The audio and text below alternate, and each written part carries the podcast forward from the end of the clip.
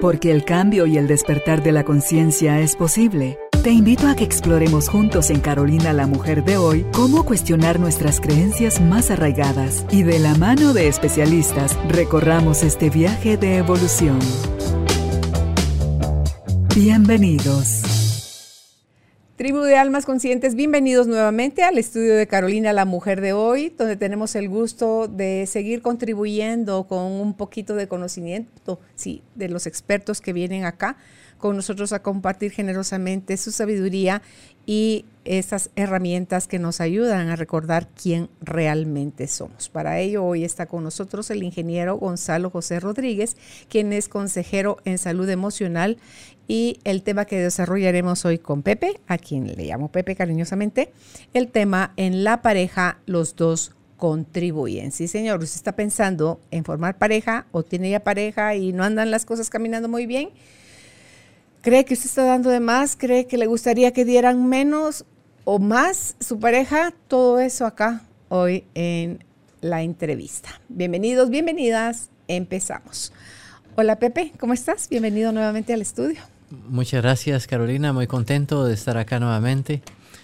Y ese tema que vamos a compartir hoy es un tema bastante importante y, bastante básico en la vida de pareja, pero una y otra vez se nos olvidan. Y muchas veces estamos en un sentimiento de, eh, no, como tú has dicho, me está, a mí me dan menos de lo que yo doy. Eh, a mí me tratan mal, ¿verdad? Yo soy la persona que pone todo, que... Y, realmente no es así, ¿verdad? Siempre hay un tema de mitad-mitad en las relaciones. Y vamos a explicar por qué y dar algunos ejemplos. Realmente la inspiración de este programa la tuve cuando escuchaba a un paciente que se había separado y su esposa había tomado la decisión de, la separación y él estaba muy sentido de esa decisión de parte de ella. Entonces yo le trataba de explicar este concepto de que, no es así, que al final ambos deciden, pero no es tan fácil de entender. Entonces hoy vamos a tomarnos el tiempo para, para poder ir explicando poco a poco por qué en la pareja ambos contribuyen. Con el recordatorio de siempre, sanar es amar, eh, nosotros sanamos al transformar nuestro dolor en amor. Mm. Ese, es, ese es todo, eso es todo el proceso. Como una experiencia dolorosa la podemos transformar en algo positivo. Y eso es lo que nos hace sanar. Empezando con la compatibilidad en la pareja. Todos tenemos un nivel de amor y dolor en nuestro inconsciente. Básicamente esas son las dos emociones que predominan. El dolor pues se enraiza en el miedo. O sea, detrás del dolor hay miedo. Hubo miedo primero. Pero podríamos decir que amor y dolor son las dos emociones básicas que hay en nuestro inconsciente.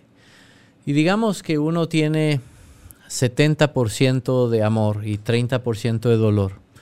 Va a conseguir una pareja exactamente con 70% de amor y 30% de dolor si uno tiene una pareja de, o si uno tiene un, inconsciente de 60% de amor y 40% de dolor, va a conseguir una pareja exactamente así, con 60% de amor y 40% de dolor. Creo que alguna vez lo comentábamos, ¿verdad? De que tú me decías que es eh, exacto en una forma nanométrica que el inconsciente ahí no miente en lo más mínimo, es, es exactamente, o sea, uno podría tener 68.53 y su pareja va a tener 68.53 también de amor. Mm. Y eso es lo que nos unió. Ese es el famoso clic. Por eso decimos que escogemos realmente nuestra pareja a nivel inconsciente pensamos que nos gustó, nos gustó su manera de ser, nos parecían bien sus decisiones o qué sé yo, pero realmente... Qué guapo, qué bonita esa chica. Sí, ah, es, de otro lado es un llamado mm. en, inconsciente y por eso es que si no sanamos, tropezamos una y otra vez con la misma piedra, ¿verdad? O sea, con los mismos conflictos que no podemos eh, resolver. Y así vemos pacientes que llegan a cuatro o cinco relaciones de pareja y siguen pensando que se volvieron a equivocar, siguen pensando que, que allá afuera está la persona correcta para ellos. Y no es tan así. ¿verdad? Lo que no ha sido correcto es nuestro propio interior, que no lo hemos transformado. Y ahorita que tú mencionas eso, me decía Álvaro cabalmente hace unos días de las estadísticas en Estados Unidos, que todo lo hacen estadística. Dice, los matrimonios en Estados Unidos hoy en día, las parejas que se casan, está el 50% en divorcio. O sea, terminan en divorcio. Es muy alto. Los que se casan en segundas nupcias, el 65% de ellos terminan en divorcio. Y los que se casan en terceras nupcias, el 75% terminan en divorcio. Te digo yo, Jesús, y si va creciendo el porcentaje de divorcio, ¿para qué se siguen casando? O sea, no, no aprenden. Y ahí lo que tenemos que aprender es lo básico, Tenemos que aprender a ver hacia adentro. Hay algo en mí que está trayendo conflicto, está promoviendo el conflicto o no lo estoy resolviendo de una manera amorosa. Y esa es parte de la ley del espejo. La ley del espejo en la pareja es muy importante. Todo lo que no me gusta de mi pareja lo tengo también en mi sombra. Mm. Todo lo que me duele de mi pareja está señalando que algo tengo que sanar. También todo lo que admiro de mi pareja el espejo funciona con todas las personas, pero en la pareja funciona de una forma muy clara. Y por eso es que el tema de pareja es también un reto muy fuerte. Mucha gente me dice, no, mire, es que yo me llevo bien con todas las personas, excepto con mi pareja. Y bueno, el, no llevarse bien con la pareja es realmente no llevarse bien con uno mismo. Así que ese es el primer concepto. Dos manos se unen al mismo nivel, en diferente nivel no se unen. Si nos unimos a nuestra pareja es que tenemos el mismo nivel de amor y dolor. Eso también nos, nos ayuda a no juzgarle tanto a nuestra pareja, ¿verdad? Porque nos estamos juzgando a nosotros mismos. Todo lo que no nos gusta de nuestra pareja es, es algo nuestro que estamos rechazando. El otro punto es el amor humano como un amor imperfecto. Imperfecto en el sentido de que pues todos tenemos amor y dolor. Aunque sea, puede ser alguien con 95% de amor, pero tendremos por lo menos 5% de dolor. O sea, alguien por mucho amor que tenga, va a tener algo de dolor. Mientras estés en el cuerpo, lo vas a tener. Sí, eso es parte de la humanidad, ¿verdad? Entonces, em, no podemos esperar a que nuestra vida de pareja sea solo amor. Eso es irreal. Tenemos que aprender a amar el dolor de nuestra pareja, o sea, la sombra de nuestra pareja y la nuestra. Y así es como realmente hacemos esa, esa unión. Mi suegra, que, en paz descanse, decía, uno no se debe casar con las virtudes de su pareja, uno debe casarse con los defectos de su pareja. Y es muy cierto, esos son lo, que hay que aguantar, lo que hay que sobrellevar, lo que hay que trabajar, lo que hay que tolerar, lo que hay que adaptarse. Así que eh, eso es para todos. No, no podemos ser tan exigentes en el amor, siendo que nosotros también estamos eh, manifestando dolor en ciertos momentos. Y el otro punto es entonces que ambos contribuyen al amor. O sea, los momentos lindos de pareja, cuando decimos nos llevamos bien, paseamos, platicamos y, tenemos una conversación fluida, eh, muy amables, muy, nos sentimos bien uno con el otro. Esos momentos lindos de pareja son gracias a los dos. Si en ese momento uno de los dos dice, eh, no, yo ya no te quiero, yo ya no aguanto más, o yo ya no puedo, o mira que esto o lo otro, el momento se corta. Es importante que los buenos momentos se agradezcan a la pareja y también a uno mismo, porque si hemos llevado tantos años de casados, tú llevas 40 y cuántos de casados? 47 años de casados. Eso no es gracias eh, solo a ti o solo a Álvaro, ¿no? Eso es gracias a que los dos han puesto, los dos se han perdonado, los dos han querido seguir. Pero es un gran logro. Y si no estamos dispuestos a abrazar ese dolor que decíamos antes, eso no se logra. Si decimos, yo he tenido pacientes que dicen es que no, yo ya no puedo seguir con mi pareja porque mi pareja no cambia. Yo ya le he pedido que cambie y no cambia. Eso no va a pasar, eso no, no podrá ser así. ¿Y qué es ese amor que, que, decimos?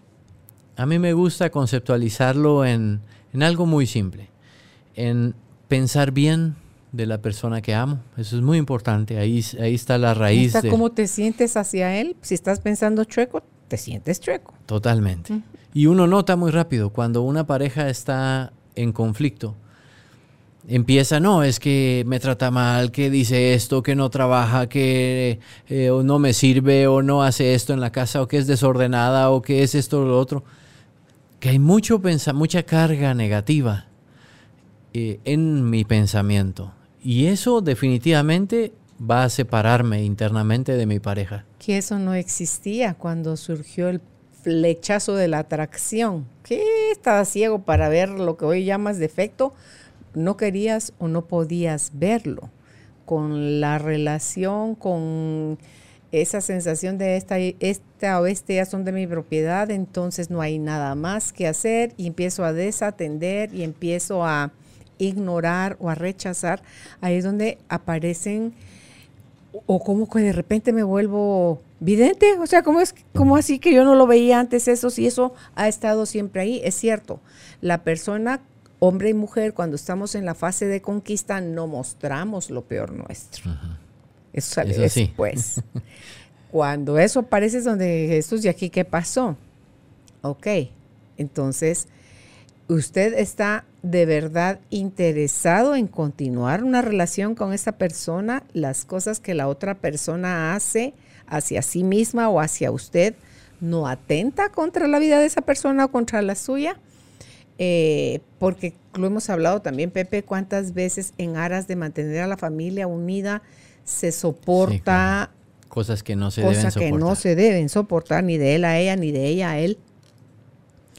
Y eh, eso es muchísimo peor porque el ejemplo que estamos dando a quienes están con nosotros, entiendas, en una familia, los hijos, es así es como tratas a la mujer o al hombre, permite que te traten así, esto es amor, si no, no existiría la frase de quien te quiere te aporrea, que yo digo, quien la, quien la dijo y la siguió repitiendo después el resto de la humanidad, es porque creyeron que un golpe dado a tiempo, un cinchazo dado a tiempo, un paletazo, un chancletazo, un jalón de orejas dado a tiempo, es que hoy te hacen una persona de bien. Eso está bien lejos del amor, Pepe, pero bien lejos. ¿Y cuánto culturalmente lo hemos avalado permitiendo la agresión como parte de la educación?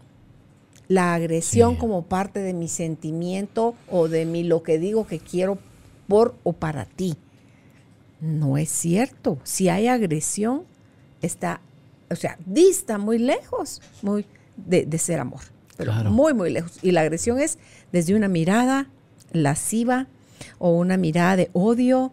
O desde un silencio. Un empujón, una palabra, un golpe, quitarle la vida a alguien. O sea, todo eso hace que perdamos de vista, Pepe, hasta donde un ser humano se ama, se valora y se respeta a sí mismo, que mientras más chiquito sea ese porcentaje hacia sí mismo, va a ser todo lo que está faltando, que 20 me amo, ese otro 80 de la persona que va a venir a acompañarme a mi vida es de eso mismo que yo me doy a mí, de desprecio, de maltrato, de rechazo, de ataque, de furia. Yo estoy jalando a mi vida desde lo como yo me trato a mí, así voy a jalar a una persona en que está herida como yo, como tú decías al principio, y va a venir a hacerme todas esas cosas de las que no estoy consciente que yo me hago a mí, pero me voy a hacer más consciente de todo lo que esa persona me hace a mí. porque lo voy a presentar en queja, en tristeza, en lamento, en miedo, en otras cosas que duelen más, que se intensifican, pero es la otra persona. Entonces, como la otra persona es él o la mala, es esa persona la que tiene que cambiar, porque yo pobrecito, pobrecita, estoy aquí sufriendo, aguantando, sosteniendo la peña para que eh, vea cuánto le amo y cuánto de verdad es necesario que esa persona cambie. Yo digo, así o más martirizados. sí, pero has hecho algo, bueno, varias cosas muy, muy oportunas, eh, muy sabias. El amor que al final me doy a mí mismo es el amor que voy a atraer hacia mí mismo. O sea, no voy a poder conseguir a alguien que, que, me ame más de lo que yo me puedo amar a mí.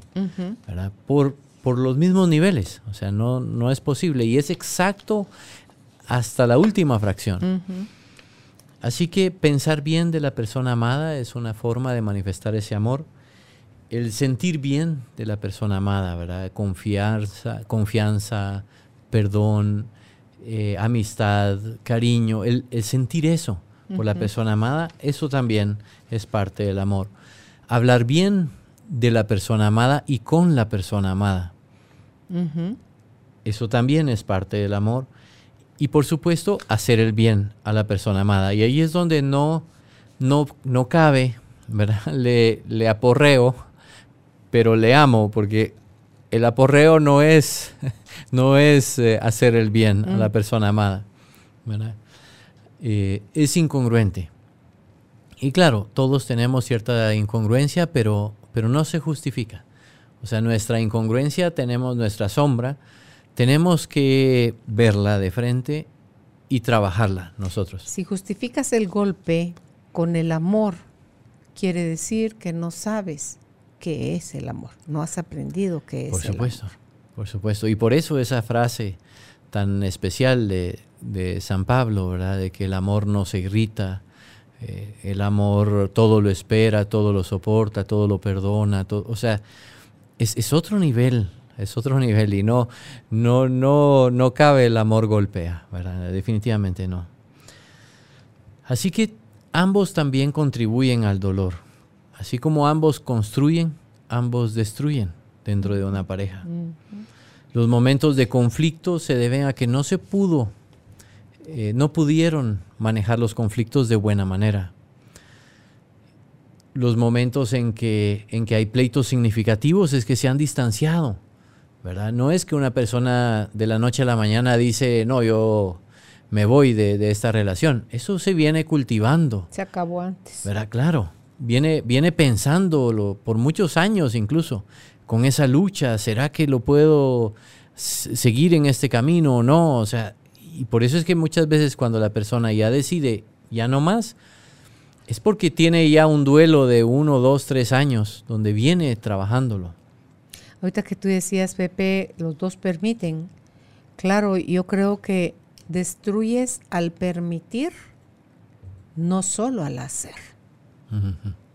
Si lo que estás permitiendo es daño, eres parte, eh, eh, ¿cómo se dice? o sea, igual, en la misma proporción que el otro. Si te lo están haciendo y tú lo permites, van mitad mitad. No él te está dando una malmatada de a 99 y tú solo aguantas en un 1%, no. Tú estás aguantando en un 50%, que es tu parte, toda tú, Eres un 50%, él es todo un 50%. Que ya cuando uno se, se pone a verse a sí mismo, yo ya ese 50 me convierto en 100 de hacerme cargo, ahí sí soy 100% y del otro soy 100. Pero perdemos mucha de la energía y del tiempo relacionándonos en pareja, asumiendo como el otro, o sea, idealizando como el otro debería de ser y cuando él sea de esa forma, ella sea de esa forma, ahí sí. ahí sí va a ser, mire, todo va a venir, pero como Aníbal, dedo, va a quedar, pero perfecto. Mentira, mentira. Y, y, tal vez también se idealiza una siguiente relación, ¿verdad? Que se piensa, bueno, con esta persona me fue muy mal y todo, pero mi siguiente relación, es esa persona sí me trata bien, esa persona sí es dulce, esa persona sí trabaja, esa persona sí es atenta. Y al final vuelvo a caer con el tiempo más o menos en lo mismo. ¿Te acordás cuando estábamos en la radio que alguien decía, eh, mi expareja era violento, era agresivo, era abusivo, era infiel y qué sé yo cuántas más cosas?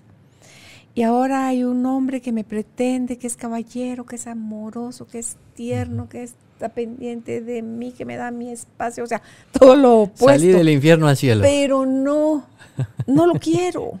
No me siento como que me sentía con el otro. Claro, el otro era su cocaína, pues. Y usted estaba adicta a los golpes, el maltrato, la indiferencia, la falta de respeto que el otro le propiciaba. Y entonces es como el adicto a la droga, el adicto al alcohol si no tengo esta dosis de ofensa, no me siento como sosegada. Entonces, no casa que el otro venga a ser en la nueva pareja amoroso, caballero, respetuoso, eh, con, eh, ¿cómo se dice esto? Considerado. No, algo falta, claro, falta el golpe falta el insulto, falta que la mm. desprecie, falta el dolor. Es cierto, muchas veces la persona tuvo ocasiones de hacer pareja con alguien más tranquilo y todo, pero no, ahí no, ahí no, no se halló, dijo el otro. Sí, no, se halló. Mm. Necesitaba esa intensidad. Y, y, bueno, eso es lo lindo de la vida en pareja, ¿no? Que la vida en pareja nos puede servir como una autorreflexión de cómo estoy realmente y, qué tengo que mejorar de mí. Esa es la parte importante. Entonces aquí sí hay un buen dicho. Eh, no hay... Eh, para pelear se necesitan dos, dice el dicho. Y es cierto. Si de alguna manera los conflictos no se están trabajando, entonces se está llevando de una forma negativa y eso va a tener una consecuencia negativa. Si hay conflicto en la pareja, no es culpa de él, no es culpa de ella, es una situación de responsabilidad mutua. Y ahí es donde viene lo importante, ¿verdad? Porque entonces si soy responsable yo también, yo puedo hacer algo para, para cambiar esta situación. Si no soy responsable, yo soy víctima y no soy responsable, entonces toda la responsabilidad cae sobre mi pareja. Si mi pareja cambia, entonces las cosas van bien. Si mi pareja no cambia, entonces seguimos mal. Eso no es una forma de llevar un matrimonio. Pues el dolor, para, así como definimos el amor, el dolor es cualquier momento en donde no pude conectarme con el amor. O sea, cualquier momento importante en mi vida que no pude conectarme con el amor. Eso se guarda como un dolor. Momentos de violencia, momentos de, de rechazo, momentos de abandono, momentos de adicciones, momentos, o sea, todo eso va a acumularse en nuestro inconsciente como dolor ambos también contribuyen a la espiritualidad. Y este es un tema eh, bastante interesante porque a veces no se ve por afuera que eso fuera cierto. Muchas veces se mira que ella, probablemente más común, ella sea una persona más devota, de más oración, de más iglesia, de más meditación, de más búsqueda y tal vez él es un poquito más práctico, más distanciado y, se mirará como que, ah, no, ella es la espiritual y él es un poquito más material. Pero en el fondo, al cabo del tiempo, es mi observación que las parejas van como integrando su vida espiritual. Porque al final, para mí, la espiritualidad es, es igual que la sanación no es otra cosa que la cantidad de amor, el nivel de amor con el que una persona puede vivir, eso es espiritualidad. ¿De qué serviría rezar dos horas y, o, meditar cinco horas y después voy a ir a, pelearme con todo mundo? Y ¿Verdad? O sea, la espiritualidad tiene que manifestarse en una, en una actitud de mm, amor. diría Ricardo Argona, doña Carlota, la más religiosa del barrio y me pinchó 100 pelotas. O sea, ¿dónde está el golpe de pecho o dónde está el yo creo en ti, Señor, si cuando me relaciono con otros estoy dando palo, estoy atacando, estoy despreciando? Es que, por favor, todo lo que hacemos afuera es la única forma, y lo hacemos así porque es la forma como lo hacemos hacia adentro. Pincho la pelota, 100 pelotas a un niño es porque yo me pincho a mí por cualquier cosa, así me la pido, así me destruyo, así me ataco, así me desprecio. O así sentí que me atacaban, ¿verdad? Y no lo he sanado. ya no lo están haciendo, me lo sigo haciendo yo a mí. Muy importante eso, muy importante porque las cosas que vivimos de niños probablemente ya no existen en nuestra vida. O sea, ya no hay quien nos, nos golpee o quien nos rechace o quien... Quien te pinche la pelota, te estás viendo con quién te cobrar las 100 pelotas que alguien te pinchó. Pero, pero me lo sigo haciendo a mí mismo y, lo, y lo sigo haciendo a los demás. De hecho, el hacerlo a los demás es hacérmelo a mí mismo. Así que la espiritualidad en la pareja, tarde o temprano va uniéndose. O sea, tarde o temprano si, si los dos llevan una buena relación y van avanzando en su vida de pareja, como esos 47 años de matrimonio que tú tienes, vas coincidiendo. Es cierto. En lo espiritual vas coincidiendo. El otro tema es que los dos contribuyen a la sanación también. Son muy parecidos la espiritualidad y la sanación.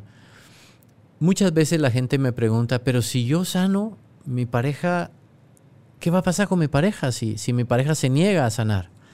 Mm. Y le digo yo, mire, con que uno de los dos sane, la relación va a mejorar. Porque la relación depende de ambos, no solo de una parte, ¿no? Entonces, si yo mejoro, obviamente la comunicación va a mejorar, el trato va a mejorar. Ahora, sí hay un nivel, y eso lo, lo he visto y también lo, lo puedo decir con propiedad, que si si una de las, de las dos en la pareja sana mucho y la otra persona realmente se niega a sanar, se queda atrás. Se queda atrás. La mm. persona normalmente se retira, mm, se, va. Queda atrás. Porque no, no, no encaja ahí. O sea, necesitaba que, vamos a decir algo, necesitaba que eh, me alegaran cuando yo llegaba tarde. Y, y, eso era lo que promovía el conflicto. Y mi pareja empieza a sanar, empieza a ser más tolerante. Y cuando llego tarde, tal vez me pregunta cómo estás, qué te pasó, pero ya no me pelea. Eso ya no me sirve. Es que cuando uno sana, uno de los dos empieza a sanar, Pepe elige empezar a sanar, lo que va a lograr es no que la otra persona cambie. Va a lograr dentro de sí mismo ver a la otra persona de manera diferente, de una manera más amorosa, más comprensiva, pero también va a ir pudiendo poner límites. Y si es el momento de decir, mira, creo que aquí no hay nada rescatable y es momento que nos separemos, se van a separar. Porque eso también es un acto de amor. No querer lastimar a alguien, quedarte con alguien por no lastimarlo, lo estás lastimando más que yéndote.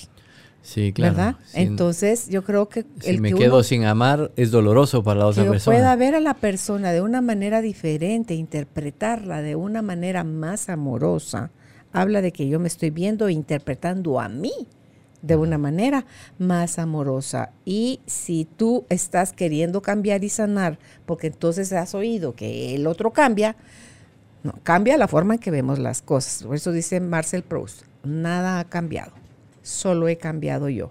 Por lo tanto, todo ha cambiado, pero es cambiado todo dentro de mí, como yo miraba a la persona. Entonces, si mi intención es que la otra persona, que yo voy a sanar, y lo encierro entre comillas, para que la otra persona cambie, no va a funcionar, no es cierto, no es así. Eso se llama querer tener control y querer manipular al otro, y eso no existe.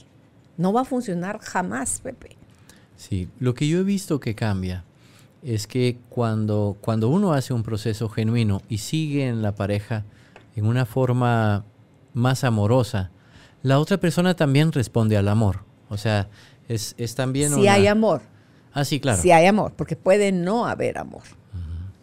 Entonces, no, no pretenda, es que consideramos amor a la permanencia, Pepe. Y Amor también es dejar de las cosas que a mí más me hacen querer estar con Álvaro. Es decir, que me ama en libertad. para mí eso es así como que, ¿qué, más le puedo pedir a la vida? Sí, claro. ¿Por qué? Porque que me pongan una jaula a mí me mata y no soy pájaro. pero a mí me mata. Porque cuando tú que pienso puño cerrado, puño extendido. Para mí, estar en amor y libertad es estar con la mano extendida. Pero si va apretando, va cerrando hasta que ahí, asfixia, ahí acaban contigo, ahí es, eres de mi posición, ahí te, encierro en una jaula, en, una, en un cuarto bajo llave, donde nada me nace que te puedo perder. Eso no es amor. Y Eso es miedo.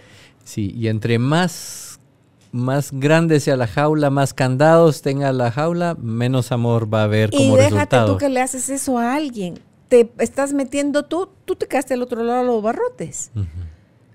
Pero estás tan preso como la persona a la que estás vigilando. Porque no puedo confiar en que, en que puedo atraer el amor naturalmente. Claro. Entonces me dice a mí Álvaro, yo no quiero que tú estés conmigo ni 30 segundos que no querrás estar conmigo, Carolina. Dice, no, Imagínate. Sí, eso es donde dice, no, ahí quiero yo estar donde no me están forzando a estar, donde tengo permiso y derecho a ser yo como yo soy. Alguien me preguntaba el otro día, ¿cuál después de 47 años ha sido? Y le dije una lista, quería una cosa, un secreto. Y le dije como 40 o más, 47, a lo mejor uno por cada año. Pero el secreto está, Pepe, en amar a la otra persona como es. Así, esa forma que esa persona es, no nos gusta a nosotros. Porque en el amor verdadero es necesario que dejes a la otra persona irse también, si irse es lo que quiere. Claro. No la puedes detener a, la fuerza, no. No. Ese amor no, no funciona. Y, y, lo he visto, he visto personas que a la fuerza mantienen su matrimonio y es interesante cómo se ve que eso no es amor, que cada vez empeora. O sea, cada vez hay, la otra persona se siente como con más derechos, como, como que es más humillante cada vez esa relación. Álvaro dice, yo quiero ser esa opción que tú elijas para tener a tu lado. Mi compromiso es poner todo lo mejor que está en mí para ser yo esa persona. Entonces tú dices, ahí si lo ves, todo está regresando a él. Claro. Al único en el que él puede hacer transformaciones es en él a mí me da la libertad de amarlo o no, de querer estar con él o no. Entonces tú decís, Jesús, Señor. Y otra cosa que a mí me derrite y me deja ahí sin tener grilletes es los, los ojos que yo quiero ver cuando me muera. Son los tuyos, Carolina. Entonces, ¿te imaginas? o sea, eso sí, a mí me, vas a dejar bien bregada, le digo yo, pero, pero como romántico se me hace muy romántico, Pepe. el que te digan cuando yo me muera, no sé de qué o cuándo, que, tengamos la oportunidad de estar juntos en ese momento de despedida, es de... Quiero ver tus ojos. Sí, tus ojos, que cuando se apague su mirada, porque él se está yendo ya al otro mundo, es mi mirada la que él quiere ver Qué bonita declaración. Aceptando al otro como es, mi esposa me enseñó un, dicho que uso ahora mucho también, y es, eh, lo acepto como es, si cambias ganancia.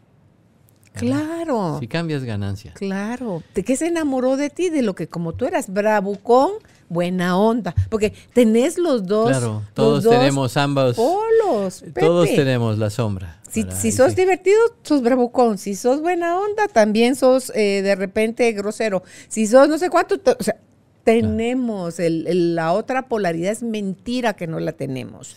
Elegimos a lo mejor estar más tiempo de una claro, sin tanto bravucón lo que se le sale a uno Pepe eso, eso nos rebalsa porque es parte nuestra lo que está en sombra no me dejan salir, esa chará sale como rayo. Y cuando ves, no es que te va a botar, ya te revolcó, ya caíste y todavía te quedaste rebotando en el piso. Entonces solo es dejar de resistir tu sombra, asumila, eh, que no te gobierne. O sea, cuanto más la ves, más la reconoces, menos sea, necesitas salir disparada, como que, como, como, que, como la cosa que no decís mentiras decirle que no estoy. Eh, bueno, ¿mentimos o no mentimos? Ahí te llamo. ¿De verdad tengo intención de llamarte? Mentira. Entonces, ¿miento o no miento? Ah, no, ves que es, esas mentirillas no cuentan. Todo cuenta. Todo es energía. Todo es lo que es, es lo que hay.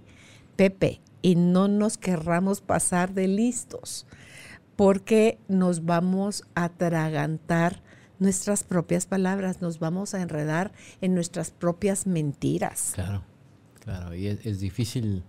Eh, el amor, por cierto, escoge la verdad. La mentira viene del miedo. Entonces, eh, viendo que ambos contribuyen a la sanación, claro, si los dos sanan, la pareja va a mejorar mucho más rápido.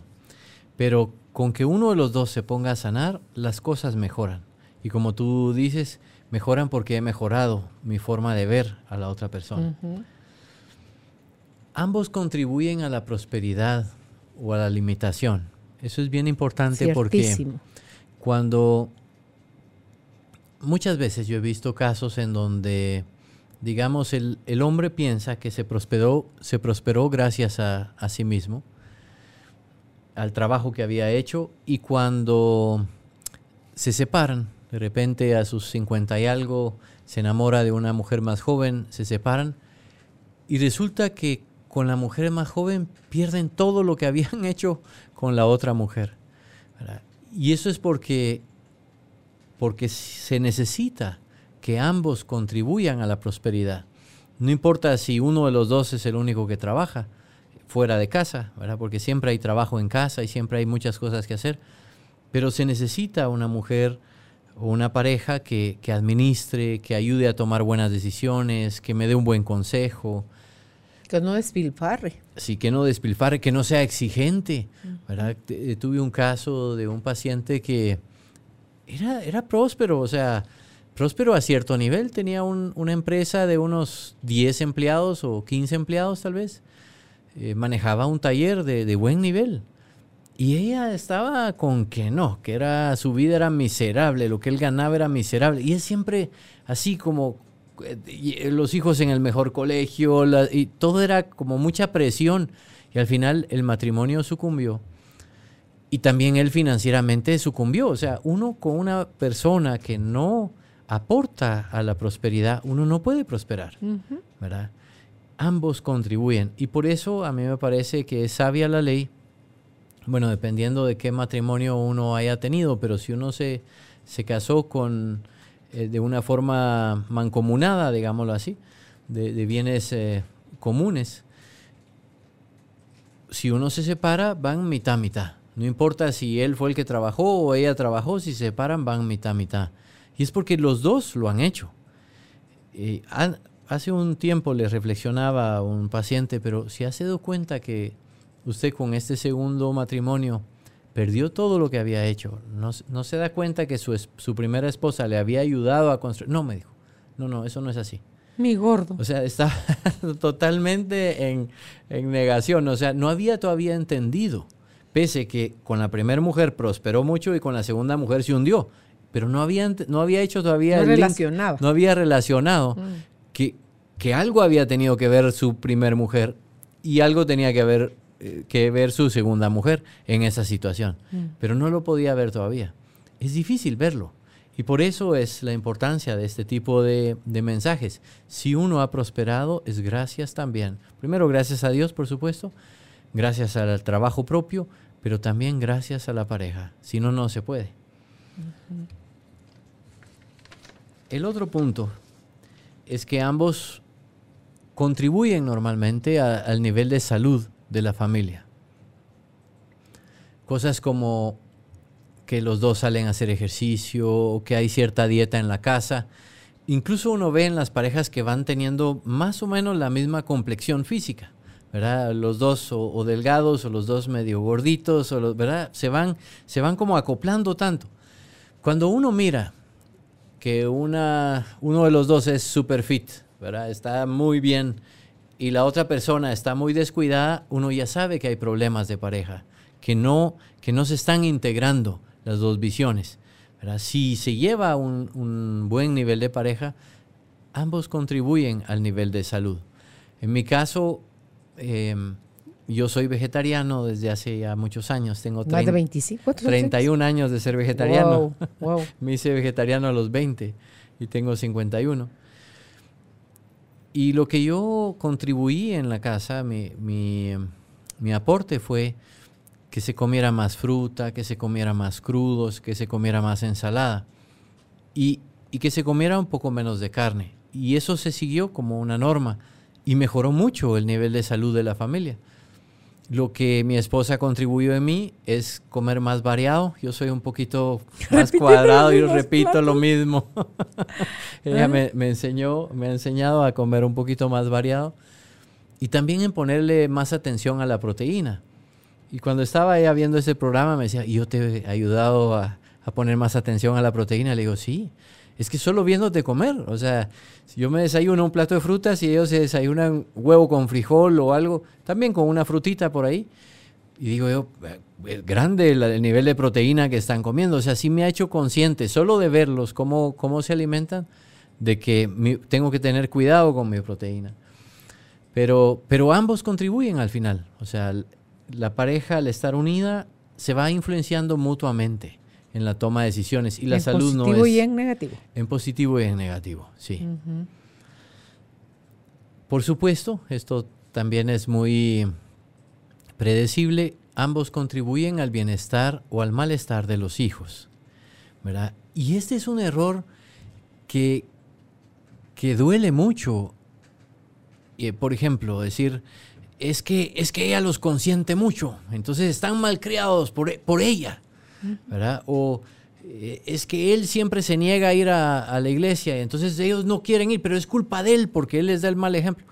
Eso no es así, ¿verdad? Ambos, es la mezcla de los dos lo que hace que los hijos sean como, como son, por lo menos mientras están pequeños, porque ya después van adquiriendo su camino si hay mucho conflicto en la relación de pareja, los hijos van a ser desequilibrados. Y ahí comparto totalmente lo que tú dices. O sea, hay mucha gente que dice, bueno, quedémonos hasta que el chiquito tenga 20 años o 18 o 25, que salga de la universidad.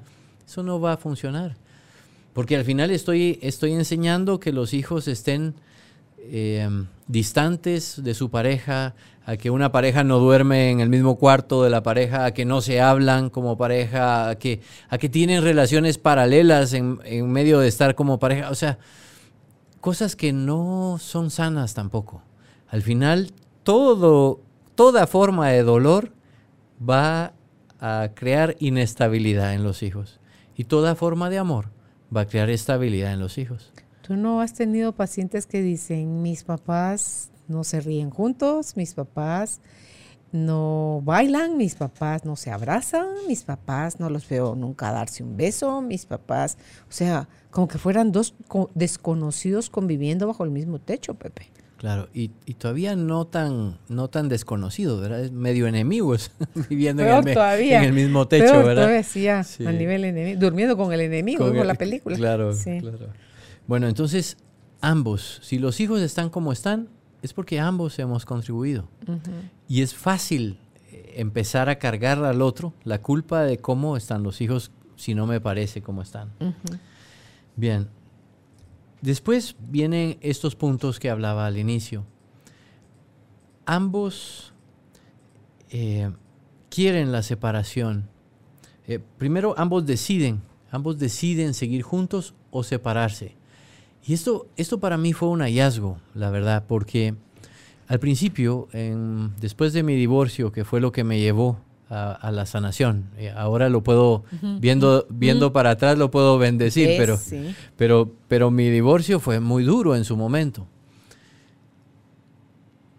Sin embargo, eso fue lo que me hizo sentir, no, algo tengo que cambiar. O sea, estoy mal, lo que me ha pasado está mal. Pero fue mi primera esposa la que decidió que ya no iba más la relación. Y, tenía mucha razón en hacerlo. La relación estaba muy tóxica, puedo, puedo, decir eso. Yo y siempre me quedé con la cosa de, no, es que ella decidió separarse. ¿Y tú qué hiciste para que ella decidiera? Exactamente. Sí. ¿Cuál fue tu parte? Entonces, la, la situación es, tal vez ella tomó la decisión consciente, de separarse. Pero con mis actitudes, con mis palabras, con mis groserías, con mi, eh, no sé, irritabilidad, lo que sea, yo también decidí. yo, yo contribuí a esa decisión. Mi conclusión es que al final, si se han separado, los dos han decidido. Pero eso, ese pensamiento me ayudó a, a salir de mi sentimiento de víctima. O sea, yo era víctima porque porque si ella decidió separarse, yo tan buena gente quería seguir en el matrimonio, o sea, yo no, tengo, no tuve nada que ver, fue ella. Así lo sentía. Y eso, hasta darme cuenta que eso no era cierto, que yo lo había decidido tanto como ella. Qué rico liberarte y liberarla. sí, totalmente, riquísimo. Y lo has dicho bien, es una liberación porque eso me ayuda a tomar responsabilidad eso me ayudó en su momento a tomar responsabilidad, de decir, ah, bueno, entonces yo también decidí. Entonces yo tengo que cambiar esto que me hizo decidir separarme. Y la otra que se une mucho, pero, pero también fue importante, no solo que yo decidí también separarme, que yo quería separarme. Eso me, impactó más todavía en mi sanación, porque era como que todas esas, esas decisiones que tomé en esos momentos era porque al final quería separarme. O sea, si no lo hubiera querido, hubiera buscado la manera de, de, aliviarlo, ir a terapia a tiempo, de hacer algo o lo otro, pero yo quería separarme. Quería porque tal vez me sentía muy comprimido en la relación, tal vez sentía que no nos amábamos suficiente, por la razón que fuera por mis heridas de niño, no importa, pero yo también quería. No solo lo decidí, sino quería decidirlo. Y mm, mm. eso me llevó al perdón en la pareja. Y explicándole este concepto a un paciente, porque el paciente muy dolido, él, él estaba, su pareja decidió y él estaba en que, no, pero es que, ¿cómo es que ella zafó la alfombra? Que esto no es de Dios porque Dios dice que para toda la vida y nosotros eh, somos religiosos y, seguimos las escrituras y con un montón de justificaciones y le digo, bueno, qué bien que lo piense así, pero usted decidió la separación. Usted también decidió, inconscientemente. Mm. Pero lo, rico que es para mí, lo, lo fuerte que es, lo contundente, para poderle decir a alguien, no es así Piense, ¿qué hizo usted para salvar esta relación? ¿Cómo siguió usted con sus malos hábitos? ¿Cómo siguió usted con, estos problemas? Porque ahí había habido de parte de la infidelidad, malos tratos de él. Mi gordo. Eh, sí, y ahora es ella la que decidió. Ella la mala. O sea, lo de él no contaba en lo de para toda la vida. No, porque la decisión de él estaba a seguir, según él. Pero, pero ahí es donde uno se confunde. Ahí es donde uno toma ese nivel de víctima, donde no puede ver su parte. Pero sin ver nuestra parte no podemos mejorar. Entonces yo le decía a este paciente, que es el otro punto, el soltarla, el darle la libertad a ella, es darse la libertad a usted.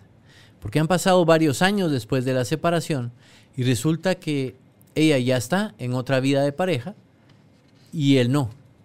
Él, él sigue como aferrado a esa relación. Y yo he visto que eso no da buenos frutos, Carolina. Eh, tuve una paciente que esperó 25 años a que su esposo regresara. O sea, él la dejó más o menos a los 40 y pico. Se fue con otra. Y él ella esperó 25 años a que él regresara. Y fue interesante porque al final regresó.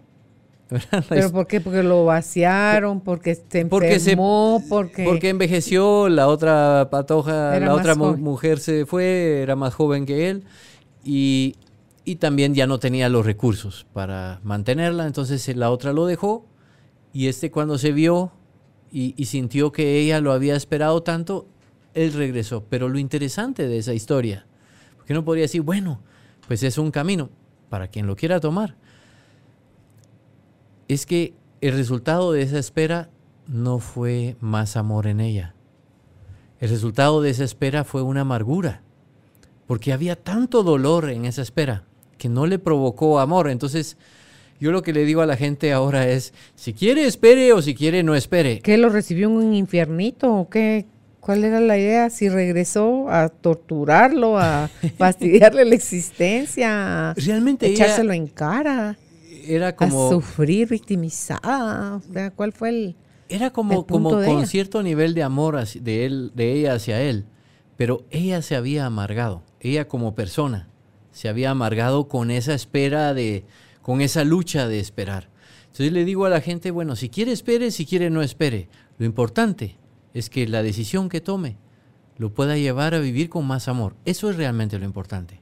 Lo demás, realmente, pues si esperando usted se hace santa y 25 años que se pasó orando y feliz y todo, pues enhorabuena, qué buena espera, qué, qué, qué importante este instrumento en su vida que le, hizo, que le hizo llegar a la santidad. Si ese es el resultado, está perfecto.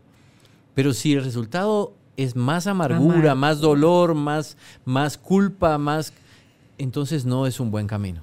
¿verdad? No es un buen camino. Así que le decía a este paciente, y eso fue para mí un paso también muy importante, ya después de comprender que yo también quería la separación, que yo también la provoqué, que yo también eh, había decidido, que me llevó a perdonar, ¿Pediste perdón? pedí perdón, logré pedir perdón.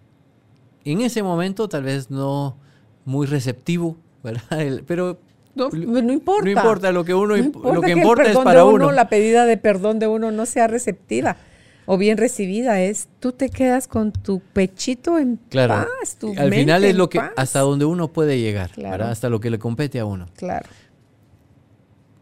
Pero además de pedir perdón y perdonar, y ya lo he comentado en otros programas, el paso de poder desearle el bien. Ahí compruebas que sí perdonaste. Es que, es que sin Que eso sí no te hay. perdonaste a ti y sí estás en Mira, paz. la- al principio, en mis primeros años de divorcio, decía, porque se había ella emparejado más o menos rápido, yo decía, ojalá le vaya mal, ¿verdad? Para que vean todos que no era yo el problema, que no sé qué, o sea, Está andaba bueno en ese, Está bueno. en ese rollo de víctima. Hasta llegar a comprender, le deseo el bien, ¿verdad? Que, que, su, Que Dios le bendiga. que Dios le bendiga, que, que pueda hacer una buena vida de sea pareja, feliz. que haya aprendido de los errores que Y si cometimos. no, pues que- yo aprendí, ya, si ella aprende o no, amén. Sí, pero fíjate que el hecho de poder desearle el bien a ella y a su pareja era otro nivel de Pero liberación. fíjate que el hecho de decir que, que haya aprendido quiere la sigue uno juzgando. Mm, Si Seguro. aprende, si no aprende, ya su nueva relación tronará o funcionará, sabrá Dios. Pero el hecho de darse uno cuenta de su parte, del asumir tú tu 100% de responsabilidad, Pepe, y decir, ah, es que rico. No, de verdad, ya la sueltas, te sueltas, porque no solo porque tú la puedes soltar a ella, pero ella seguir agarrada de ti, o al revés, ¿verdad? Porque soltar implica soltar y que te suelten. Entonces, esa sensación de, de libertad, de... Ah, Ahí sí. sí, como dijo Amado Nervo, vida, nada me debes, vida, estamos en paz. Pepe, es, rico. caminar como, es como que se te expandieran Claro. las alas, Como quitarte la gran mochila de piedras. es darte paso a seguir viviendo con todas las de la ley, tú contigo. O sea, sigues metido en la vida, pero con todo lo que tienes para dar y recibir de la vida, Pepe. Totalmente. Ah, sí. Totalmente. Y es posible que tenga razón que, que uno al decir ojalá haya aprendido es, es todavía juicio. Sí, Pero pues, le estás viendo lo ingrata de ella. Pues ya que ingrata, sí, no Ya sé. no importa. no importa si fue ingrata o no. ¿eh? Y no lo, no lo quiero justificar, lo voy a revisar en mí, porque eso es importante observación. Gracias. Solo lo pensaba porque miraba que en ese momento había tanto dolor en nuestra relación que ambos teníamos que caminar Mm. para poder crear una relación diferente. Pero, pero sí, al final, eh, bueno, ella falleció hace unos años. Ella falleció. Pero me quedé con esa Sostuvo su relación hasta sostuvo, morirse. sostuvo su Se aprendió relación. entonces, ¿viste? Sí, sí, sostuvo. Ella estuvo como eh, unos 13, 14 años en, su segunda relación. Y, creo que eso fue bueno para, para ambos, Para, pero también a mí me dio cierta satisfacción de que ella haya logrado hacer una relación estable. Y en mi vida eh, también tener una relación estable era como el premio de eso. Y siento realmente que si uno no pasa por ese proceso de, de aceptar la responsabilidad de los problemas que hubo, de aceptar que uno también decidió la separación, de que uno quería la separación, mm. de que hay necesidad de perdonar y pedir perdón, de que hay que soltar, de que hay que eh, valorar también lo positivo, porque no todo fue negativo y que en algún momento poder desearle el bien, poder bendecir a la persona. Imagínate el regalo más grande que te dio ella fue aprender a amarte tú a ti mismo. Claro. No, yo sí digo así. más gracias, gracias. Donde sea que si uno volviera a nacer, ¿no? Decir, claro, o sea, pasar otra vez por ese proceso que le abra a uno los ojos. Muy, muy bello. Así que ambos construyen o destruyen en una relación después de todo ese proceso, entender que los dos tienen el mismo nivel de amor y dolor, que los dos construyen o destruyen en la relación, que los dos pueden contribuir a que la relación mejore o empeore, que los dos son parte de los problemas y de las soluciones, que los dos contribuyen a la espiritualidad, a la prosperidad, a la salud, al equilibrio de los hijos, que los dos son responsables si se separan o si siguen juntos, que los dos necesitan soltarse y perdonarse. Me, encanta ese ejemplo que tú has puesto de el amor totalmente libre, ¿verdad? Para decir, si, si quieres seguir conmigo, estar, sigue, pero si no, vuela. O sea, eh, realmente... entonces tú dices, sí, ahí quiero estar. Es, mucho valor para, para hacerlo, ¿no? Es mucho amor, Pepe. Mucho amor. Mucha confianza en, el amor. En el amor que tiene. Claro. Entonces, el amor que hay, que, que Porque él sabe que su amor, si no es bien recibido, de nada sirve para mí. Entonces él sabe lo que tiene para dar y lo ofrece con las manos llenas. Pero si yo no lo quiero recibir, él dice, yo seré feliz viéndote a ti siendo feliz. Imagínate. Sí, qué Ay, qué, sí, yo, qué buena declaración de amor. Sí, yo ahí Porque al final eso es el amor, la búsqueda incesante de la felicidad del otro. No es que, que de la felicidad del otro dependa de mí, pero es apoyar a que viva feliz. Mm. Así que los dos merecen y pueden ser felices, dependiendo de su trabajo interior y la felicidad, recordando la felicidad es producto del amor. La felicidad es producto del amor. Es uno de los estados, siento yo que el amor está lleno de aristas, Pepe, porque una arista es la paciencia, la tolerancia, como lo describe San Pablo en la primera carta a los Corintios, ¿verdad? Que todas las cualidades que tiene el amor y la felicidad, que no es una cosa en la que te mantienes perennemente feliz 24/7, sino que son momentitos que van surgiendo día a día que tú eliges si los agradeces y los disfrutas como un momento de felicidad o si te quedas viendo así como y así de poquito y no hay para más. ¿Y por qué no me das tal cosa? O sea, porque podemos caer en ese círculo vicioso cuando somos malagradecidos, cuando estamos muy negados a nosotros mismos, Pepe, y no nos hemos dado a la tarea de buscar en nuestro, en nuestro interior nuestro aporte, no solo en la relación, sino en la crianza de los hijos, sino en, en tu entorno, en la sociedad, en la humanidad, en, ¿Qué estás haciendo tú contigo para ti? Porque, ojo, eso es lo que vas a dar hacia afuera. No hay entonces, forma de dar más. Sí, entonces construyete, sostente, ámate, recuerda quién eres, porque eres amor en esencia. No necesitas que te lo den de afuera. Llénate tú del amor del que estás creado, o sea, de Dios. Y entonces disponte a compartir tu esencia con otra persona que también está en ese mismo nivel de conciencia, Pepe, y que va a dar las cosas como parecidas a lo tuyo, no iguales, parecidas, porque ahí está también la riqueza en, en, cómo se termina uno complementando y no porque esté uno incompleto, pero no disfrutamos, es mentira que disfrutemos de las dos polaridades. O sea, te enfocas en un lado como el sub y baja, ¿verdad? O estás así, o estás así, o estás así. Pero la vida no va así flat. No aprenderíamos prácticamente nada. O sea, la vida tiene que estar con subidas y bajadas y es saber que cuando tú estás arriba y el otro está abajo, no le estás viendo de menos, estás en amor considerando que ha habido otros momentos en que ha sido a la inversa. Él ha estado arriba y tú has estado abajo. No fuiste tratada con la punta del pie. Entonces, eso te va a mantener. Y va a haber ratitos en los que está, pero otra vez van así, mira. Entonces, es, es, es un sub y baja, creo yo, la relación en, en la pareja y estar dispuestos a, combinar todo eso y dar lo mejor para sacar lo mejor cada uno que tiene en el tiempo que compartan, porque es al final es muy poco tiempo que termina compartiendo la pareja, Pepe. Si trabajan ambos, eh, ahorita con todo el home office hay más chance de personas que, hay gente que sí trabaja, yo tengo amistades que duermen juntos, viven juntos, trabajan juntos, son socios, o sea, y, y, están felizmente casados, o en apariencia se ven felizmente casados. Entonces, em, y hay otros que cuando regresa de trabajar, cómo conviven, qué comparten, qué cosas tienen afines, se cuentan cosas más allá de, ¿cómo te fue bien? ¿Y se acabó? Ah, va. Sí, yo he tenido pacientes que ahorita con la pandemia eh, han tenido que compartir más y han tenido mucho más problemas que, mm. antes, ¿verdad? Porque Pero es que los problemas ya estaban. Ya estaban. Ahorita se, se han manifestado. Sí. Sí, totalmente. Y de lo que has dicho es, es muy cierto.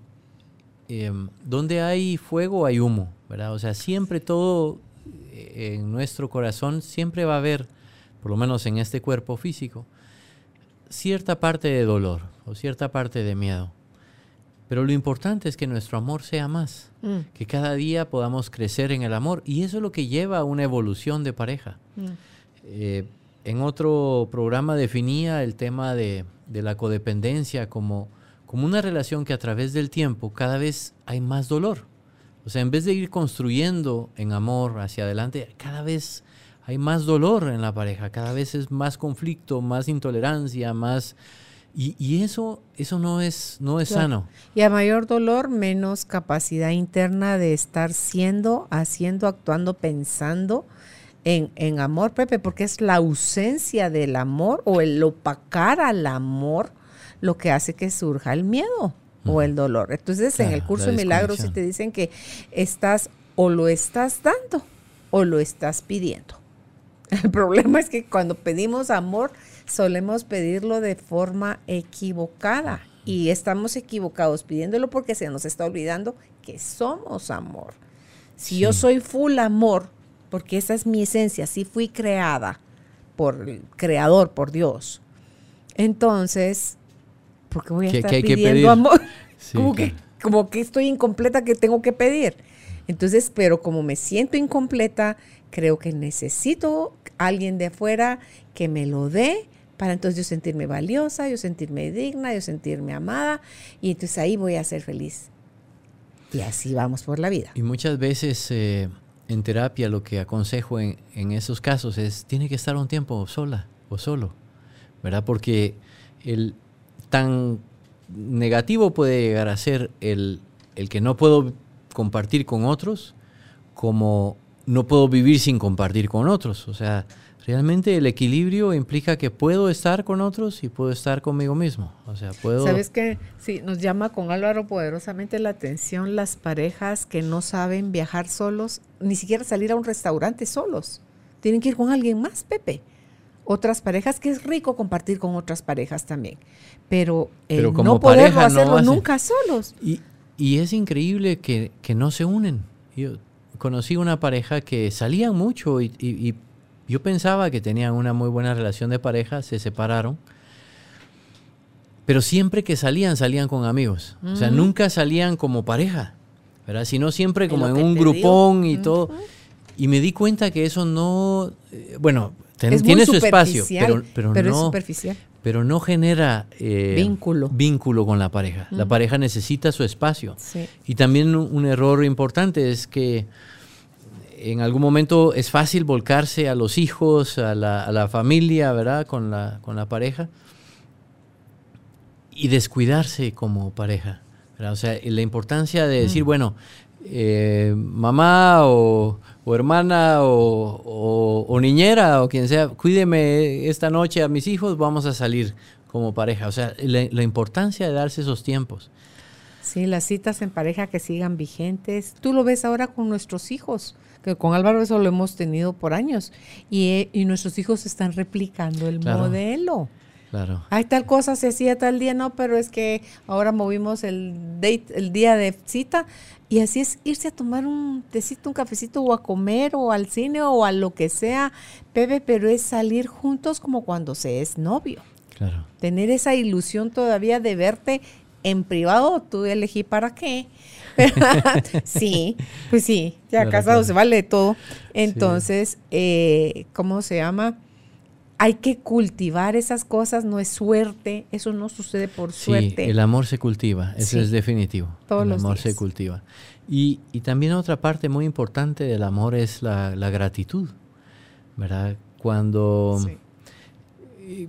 tuve un caso de, terapia en donde ella tenía un, marido que tenía un muy buen puesto, o sea, tenía una, para mí, una buena condición económica, eh, sus hijos habían estudiado en los mejores colegios, en las mejores universidades de Guatemala. Eh, tenía varios bienes, eh, una finca, o sea, realmente yo miraba una prosperidad. Bueno, no era Bill Gates, pero era una persona próspera con un buen nivel. Y ella decía, no, yo merezco algo mejor. No, no, no. Le decía, pero mire, toma en cuenta que lo que tiene, mire dónde vive, mire eso. No, pero yo merezco algo mejor. Es porque ella no se tiene a sí misma y cree que de afuera viene lo mejor y afuera alguien está, el millonario está ahí sentadito esperando, por ella. sí, sí. No, es un error muy común, pero, pero sin gratitud en la pareja, si uno no, no, no le agradece a la pareja su, su contribución en la vida de uno, e, es muy difícil. ¿verdad? hay, que aprender a valorar esa, contribución y agradecerla. Es donde la pareja se va haciendo más unida y más fuerte. Muy bien. Pues gracias Pepe por haber estado hoy con nosotros conversando de todos estos puntos como un recordatorio. Si no lo estamos haciendo, empecémoslo a poner en práctica y si lo estamos haciendo, celebrémoslo, agradezcámoslo, veamos a nuestra pareja como ese primer día cuando, wow, dicen así, tucun, tucun, tucun, el corazón, o que hasta frena uno, ¿verdad? Y, Las mariposas en el estómago, ¿verdad? Sí, eso que lo vas a ver o que van a salir, arréglate.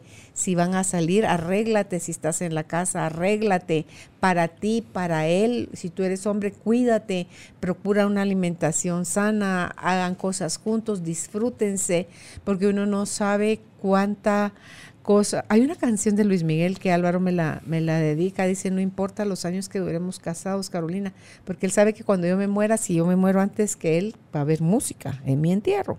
Bueno, esperemos que salga esto del COVID y te quite y te libere, porque si no, chipilín, ¿verdad? Entonces, eh, hay una canción de Luis Miguel que se llama Nos hizo falta tiempo.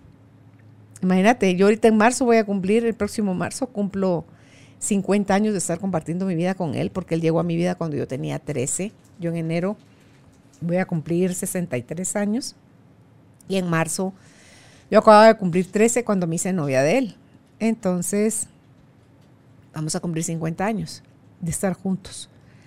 Y dice, esa canción que habla de, nos hizo falta tiempo para estar en una playa, para ver amaneceres, para todas las cosas, Pepe, que todavía te produce ilusión ver al lado de tu pareja. y que más allá del tiempo que dure, vas a tener la sensación de nos hizo falta tiempo. Sí, y, eso es un buen, es una buena señal de, vida de pareja. Sentir que, que, pude haber amado todavía más, que pude haber aprovechado más. Es una buena. Judith, ¿será que me hace favor de ponerme ahí no sé si se lo puedo jalar rápido, para leer un poquito de la letra de la canción de, Luis Miguel, ojalá que aparezca. No, que no es una canción que se hizo así, mega éxito, pero Álvaro es de los que no es como nosotros cuando estábamos en la radio, que hacemos éxito las canciones a, a base de repetirlas.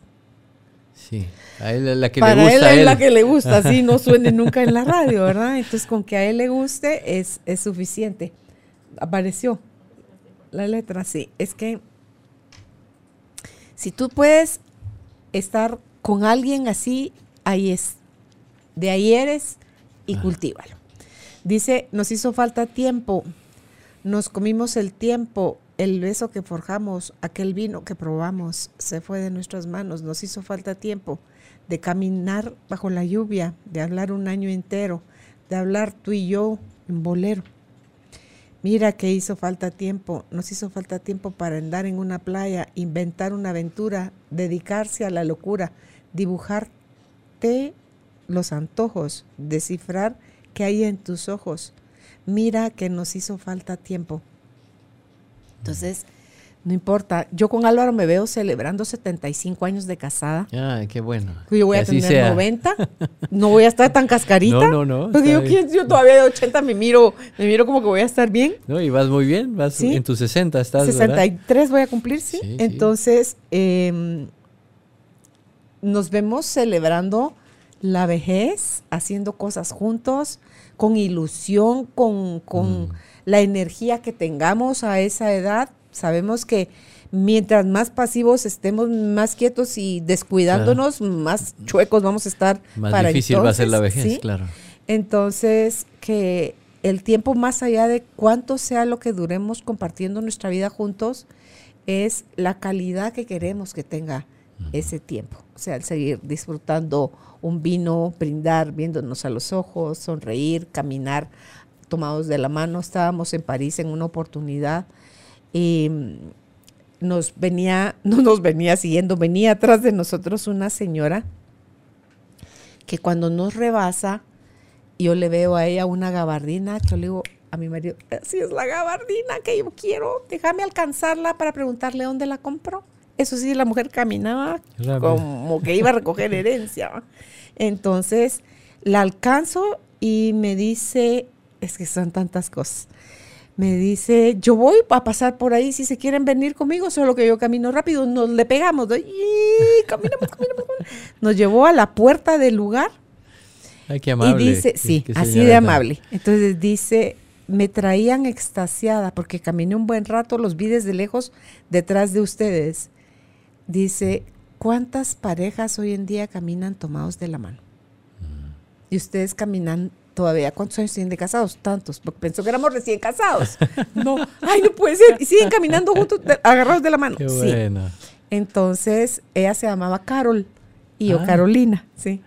Entonces, eh, me dice, gracias por recordarme, porque está casada, que son cosas, pequeñas acciones que yo puedo hacer todavía con mi marido y lo quiero implementar en cuando yo salga cuando yo salga con él. Entonces me, me dieron Mm. una bonita muestra de que sí se puede, de que no son los años que uno lleva de casado el que por qué esas cosas se acaban. Ay, ahí te voy a mandar un video que yo lloro tremendamente donde ella tiene Alzheimer y él la va a ver, no, y ahorita por el em, la pandemia, él la va a ver detrás de un vidrio y le lleva una rosa. Y cómo se prepara, porque él es viejito, y cómo se prepara él, y cómo a ella se le ilumina la cara cuando lo ve. Entonces digo yo, eso es suerte. No, eso se construyó, Claro. Pepe. Se construyó y para él la ilusión que le produce, no piensa que va a pasar un día de su vida sin irla a ver y a decirle cuánto la ama. Ah. A través del vidrio. Así ella tenga Qué Alzheimer. bonito, qué Entonces dice uno, Dios santo, sí se puede. Sí se puede. Sí, Entonces, gracias Pepe. gracias ¿Dónde a ti. Ustedes pueden contactar al ingeniero Gonzalo José Rodríguez Marcucci. Si es en Facebook, lo encuentran como Sanar es Amar y si es para citas al 2432-9398. Repito, 2432-9398. Y si aún no se ha inscrito, le invitamos a que se suscriba a nuestra página www.carolinalamujerdehoy.com.gt. Hasta un próximo encuentro. Hasta la próxima. Gracias. Gracias. Gracias por ser parte de esta tribu de almas conscientes.